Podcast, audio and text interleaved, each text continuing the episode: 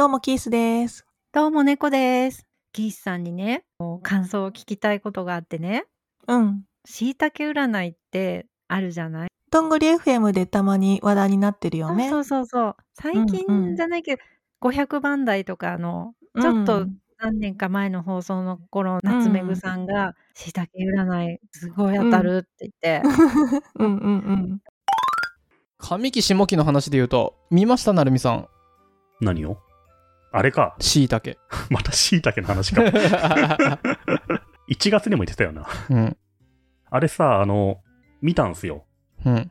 僕も。同じこと書いてなかった？大体。何？上期とうん。あなたの下期は〇〇です。あの、上半期は大変でしたね、みたいな感じでさ、大体同じこと書いてなかった、いや、全然。あ、そう。でもね、結論、僕、今回ちょっと下期は、あの、しいたけさん読み間違えてる。ちょっと違う。うん。ちょっと違った。今までは、あれ？これ、僕のこと？っていう感じだったんですけど。いや、でも下期ってこれから始まるからさ、うん。違うも何もないと思うんだけど。いや、でも、あなたってこうでしたよね。だからこうですの、こうでしたよねがちょっと違う。若干の振り返りがちょっと違ったんだ。うん。でも、僕の知り合いの双子座の女性が、しいたけ見たことないって言うから見てみろって言って見てたら、もうほ、ちょっと泣きそうになっちゃって、これは、私だって言って。その人さ、結構騙されやすくない？なんか、いやいやいや。で、でしょでしょ？っつって。これでも、十、星座ってそういうものなのかなって言ってたから。あ、でも双子座、双子座ってあの、あなたしかいないらしいよっつって。う嘘ついといた。そういう人にそういう嘘しちゃダメだよ。そうなんだね危ないから、本当に。でもね、僕はね、しいたけに一言言いたい。これは何かと言いますと、しいたけ占いといってですね、防具さんがやっている占いがあるわけですよ。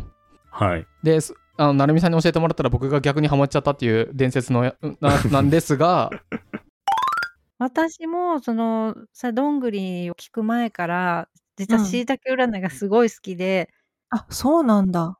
うん、どこで最初出会ったかわからないけど当たるって評判でうん。あのしいたけ占いはね「防具ガール」っていう、その雑誌のウェブサイトで半年に1回無料で読めるのね。もう本当に当たるし、うん私のこと書いてくれてんのかなってこととかよその星座見てないけどポジティブに優しい感じなんだよね、だから人気があるんだと思うんだけどうん。それ大事だよね。どの木を読んでも暗い気持ちになることがなくて私水亀座なんだけどうん。水亀座のやつをね、ブックマークしてるの、へそれえ。疲れちゃったり悩んだ時とかに見返すの総合運みたいな半年分のが出てて最後に月ごとに細かく何月はこうっていうのもちょこちょこって書いてあるんだけどうん。キースさんさ水そう亀座じゃない？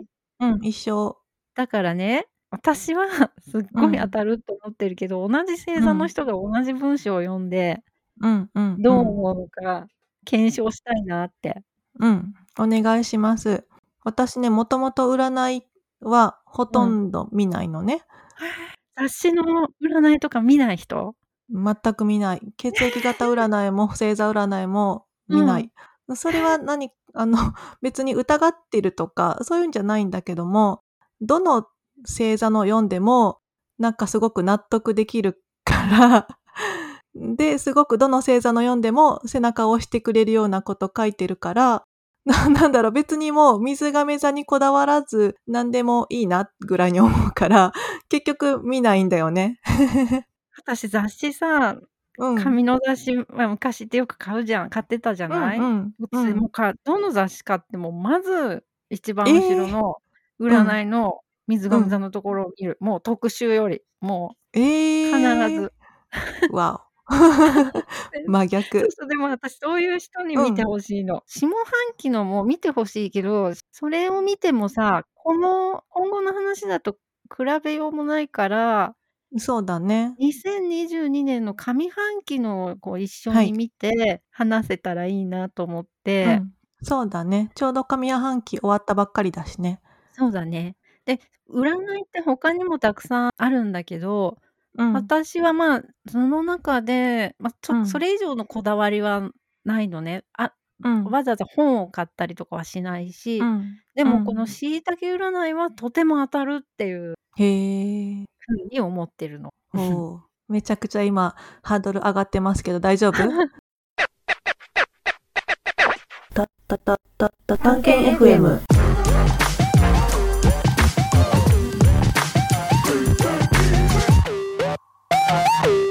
登録したら LINE が届くっておっしゃってたよね、お二人が。あ、でもね、放送が500番ぐらい、今はね、LINE 登録しないでも普通に防具ガールのサイトから見れるの。あ、そうなんだ。2022年上半期の運勢を岸さんに送った。はい。2022年上半期水亀座はプロ意識の爆発。私がこれからの答えを作っていくよ。みんな見ててね。だって。それでね、私がうん上半期についてまずね、どうしてそんなに何回も読み返したかっていう一つ理由があってね、うん一、番後ろにうん。月ごとのアドバイスがあるんだけど、あ、はいはいはい。あるね。うんうん。でさ、5月のところがラッキーって書いてあって、他の月と違ってうん色も違ってて、うん私は自由ですって書いてあるんだけど、私、あの、ここ何年かあることを引き受けてて、うん。それがものすごく大変だったの。あれね。うん。キーさんには具体的なこと伝えてるけど、そのことっていうのは期限がうん。決まっていることで5月だったんだよね。うん。何度も5月のところ、しいたけさんのうん5月、私は自由です。うん。と、この時期までの水亀座はどこかで取りまとめる役とか、立派な役でいることが多かった。そのお役目からやっと抜けることができて、自由にやらせてもらいますよ、と言っていきます。おー。っていうところでね、5月には終わるはず、お役目から抜けて、自由になれるはず、支えにしてたんだよね。あとは、全体的に、まあ、最初の一言は、ね、プロ意識の爆発、私がこれからの答えを作っていくよ、みんな見ててね、うんうんうん。探検本のまうん。始めて、うん。本の紹介を書く。お仕事に今はなってないけど、まあ、自分の好きなことをノートに書いてるのとは違う意識で、誰が見ても楽しめるように、うん。この本をうん本当に人に紹介ししたいとかってさ、ちょうん。プロ意識を持ってやり始めたことが始まったのもある。うん。あのね、自分の本当にいいものとかを水亀座は見ていけるし、人にね、面白いものを見せていける人たちだからっていうようなことが、あそういうの見て、私がいいと思ったもの本とか紹介したいな。うん。本当だね。なんかいいことすごいいっぱい書いてるね。そうそうそ確かに私も6月に前向きになれる大きな目標っていうのがあったりとかして、当たってるって思ったこれ読んで。確かに今、猫さんの話聞きながら読んでてね。う。9月の大きな目標に向かって動き出す。そうそうそうそう。うん、そうだね。ちょうど出版社の方とミーティング打ち合わせしたのとかも6月だし、なんか、あこっち方向でも向かって動き出したいな、みたいな感じにちょうど思ったのが確か6月だったかなって思うしね。うん、絶対に面白くしていってやるという執念もうちに隠し持って行動していきいますとか。書いてるね。めちゃくちゃ持ってるわ。これは、なんか、面白くしてやるぞっていうのはね、確かにあるね。わかる。キースさんからそういうの感じるのよ。感じる？うん、感じる。あと一番上のところ、あ、これからの10年？で、地主とか劇場主みたいになっていくって書いてるじゃない？なんかそれもすごく、おーって思った。うんサイトも含めた自分のやり、個人のっていうか、そうやりたいこと、全部かな？そう、思った。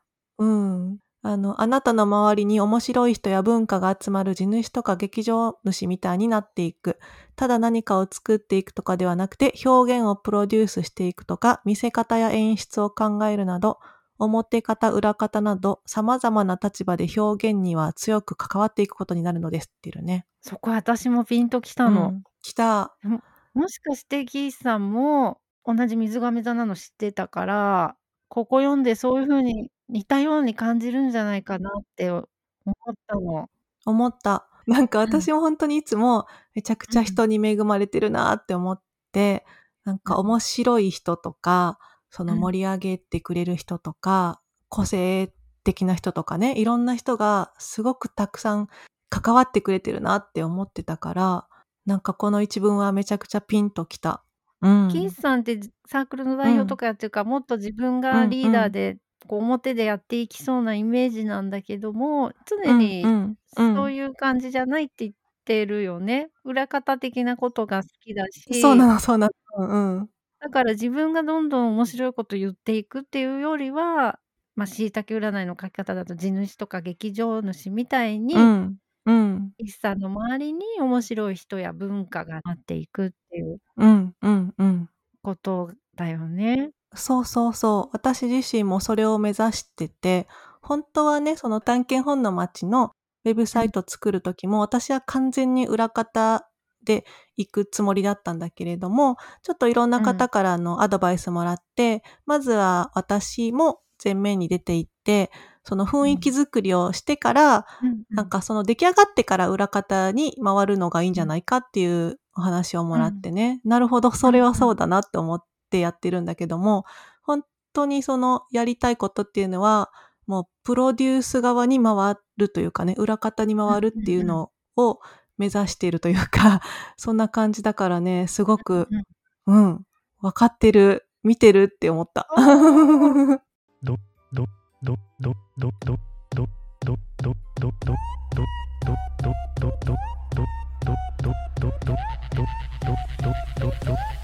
なあにこれは探検 FM。これさ、試しにさ、他の星座の、えっ、と、上半期のところもちょっと見たいんだけど、それはね、やっちゃダメなのよ。ダメなの？それは椎茸占い的に。うんうん、違う。私の中では、おそらく似たようなことがうん書いてあるのではないかと怖い。あ、そっかそっかそっか。そうそう、見て見て。占い的にはタブーなのかなこれは。いや、全然そんなことないと思う。意地悪な見方？適当にじゃあ、大牛座とか。上半期の大志座のページをね、見てみたの。やっぱ全然違うこと書いてあるよ。おずいぶん違うよね。そうだね。うん。落ち着きとバタバタの競争曲。チームの力とかいうのは水亀座にも書いてあって似てるかもしれない。うんキャリアの両立とかうんうん。書いてなかったよ、水亀座は。うんうんただ、まあ、おお分かりの通り非常に抽象的にうん。書いてあるのよ。うーん、でも確かに全然違う。大志座のところには、大志座が頑張って自分の人生を切り開いていく原動力の大元には不信力があります。自分でやるしかない。何かを手に入れたければ、勝者にならなければいけないなどって書いてるけど、それは私はないな。勝者にならなければいけないとかおあまり思わないかも。そうだね。あんまピンとこないよね。ピンとこない。確かに。亀座の方がピンとくるよね。うん、そうだね。すごい。よかった。猫さんに無理やり見せたけど。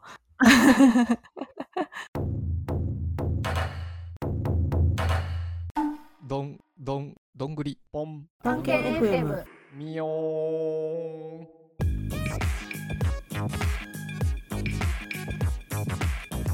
あ、じゃあ7月からのもちらっと見てみようか。水亀あ、座の。そうだね。うん。さっきね、待ちきれずにね、見ちゃった。あ、見た うん。うん。見て見て、キースさん。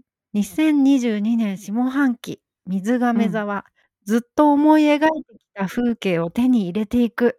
春、夏、秋、冬、全部私のもの。わーお。すごい。今まで苦労してきたことが一段落して、この下半期からは、もう、春、夏、秋、冬、全部私のものだよ。強欲。すごいね。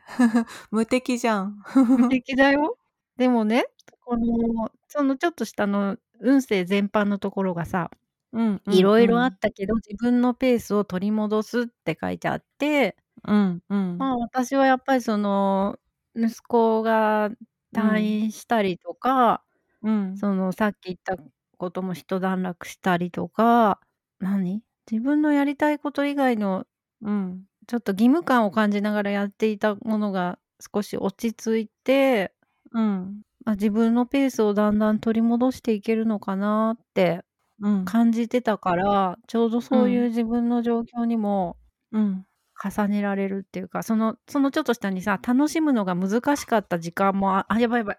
言ってたらなんかちょっと色々思い出して涙が出そうになったけど、楽しむのがうん。難しかった時間もあったとかっうてんう書いんてあって、うん。ま、確かうにん。そういうこともあ色々あったから思った。今ね、猫さんのね、話を聞きながらね、私も下半期のところ見てたんだけど、うん。実は私もちょっと今ね、泣きそうになっててね、話聞きながら。やっぱりおんなじところでね、またしんみりしんみりタイムなんだけど、その、ここ数年間の水亀座は、今の自分の年齢に関係なくて、大人への階段が目の前にあった感じがありますって書いててね。以前の自分だったら乗り越えられなかっただろうなと感じることがあったり、自分の気持ちが不調の時があっても、ある程度割り切って、もう目の前の物事をやっていく、淡々とやり続けたり、自分の限界を超えなければいけない日があったり、あなたは自分が思っている以上に、自分の心を鬼にしてやってきた日々がこれまでありましたって書いてて。書いてる。めちゃくちゃもう、ね、これまでのことをね、うんもうんうん。う、わーって思い出して、めっちゃそうって今思っててね。で、その猫さんと、そう、うんうん。話しながら、どんどん下まで読んでいくとね、2022年下半期に迎えていく光は、ここまで作ってきたあなたの影がちゃんと支えてくれるって書いてるの。ポロポロポもロポロ。う、ポポロポロだよね。なんかほんとに、うん、いろいろありました。もう一気に椎茸占い、ファンになっちゃうわ。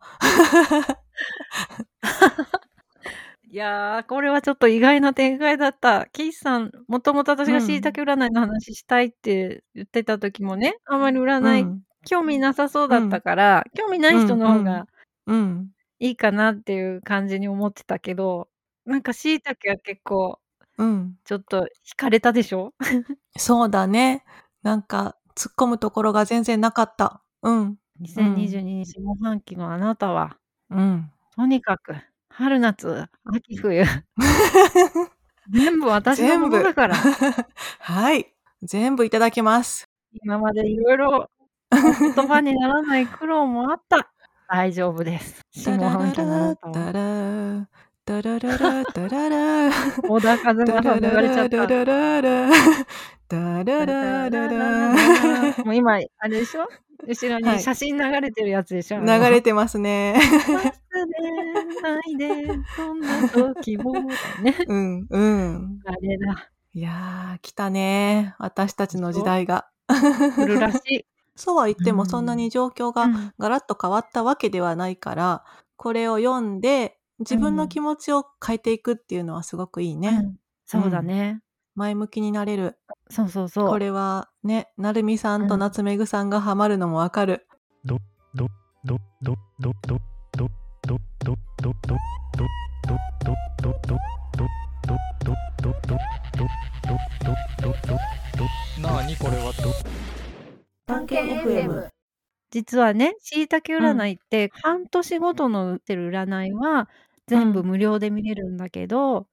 うん。椎茸さんはノートうにん。月ごうん。とのさらに細かい占いもね、出してるの。そっちは月ごとに払うとうん。600円なの、1つ。でうんね、うん。私やっぱ次男の入院が予定よりう伸びちゃっん。て、不安だった時にさ、5うん。月と6月に椎うん。茸のノートのうん。占いを課金しうて読ん。んだの。よりもっと詳しく、うん。具体的にこういうことしたらいいんじゃない？み書いてあってね。うんうん。じゃ、すごい参考になるなって思って、でもうさ、家んうん族に言ったらすうん。ごい心配されて、「え、え、なんで？ママ、課金したの？」って。そ。そういう人だと思わなかったとか言って、夫も息子たうん。ちもごい心配にされちゃってさ、ん、うん大うん。丈夫だよ。椎茸さんはすっごい有名な人だし、月うんう600円ん。だよ、たったのっうて。んうんうん安いもうん。んじゃんってうん。言ったんだけど、うん。600円ならいいって言って、どうんん。どんどんどん壺とか買っちゃうんだよとか言って。そうそう。なんだ。そっだからあか。んまり家族が言うからね、う本当はんうんう7月ん。も買いたいの。だうけど、ん、我うん。慢して退院した買っちゃえし。買っちゃえ買っちゃえ。またこれ別のあうのん。回でも話そうかと思うけど、うん。推し活ってすごくいいなって思っててさ。なんかこれうんってすごくその人を応援したいっていう気持ちも込めてうん。課金するわけじゃん。うんで、しいたけさんのもさ、うん。なんだろう、しいたけさんの占いを読みたいっていうのもあるけど、これからも続けていってくださいねっていう気持ちも込めて課金するからさ、そういうのってすごくいいなって最近思ってて、あーなんかまあ、壺買うのはちょっとあれだけども、うん。あの、そんなに大金じゃなければ、こう、課金するっていうのは結構いいなって実は思ってたところ。みんなが無料のしいたけ占いを楽しめるのは、まあ、しいたけさんだってどっかでそうそうそう。課金しなきゃね、生活していけないもんね。まあ、大成功者だから そんなあれだけどね。うん止まっちゃったら困るもんね。そうだよね。なるほどね。そそうう考えればいいんだ。そう、私たちがしいたけさんの生活を支えていくみたいな。そううちですね。の家族聞いてください。そういうわけで怪しいわけじゃないんです。そうです。一種の推し活として認めてください。私がふ藤井風グッズを買い集めるのも推し活ということで認めてください。それはね、いいんじゃないってみんな思うと思うんだよね。好きなアーティストのものなのね。うんうんうん。しいたけだとうん。不安になるんだろうね。そっか。大丈夫。はい。はい。大丈夫です。ちょっとおやつが減るだけです。そうです。ティリティリティティティティティパーン。ュー。おしまい。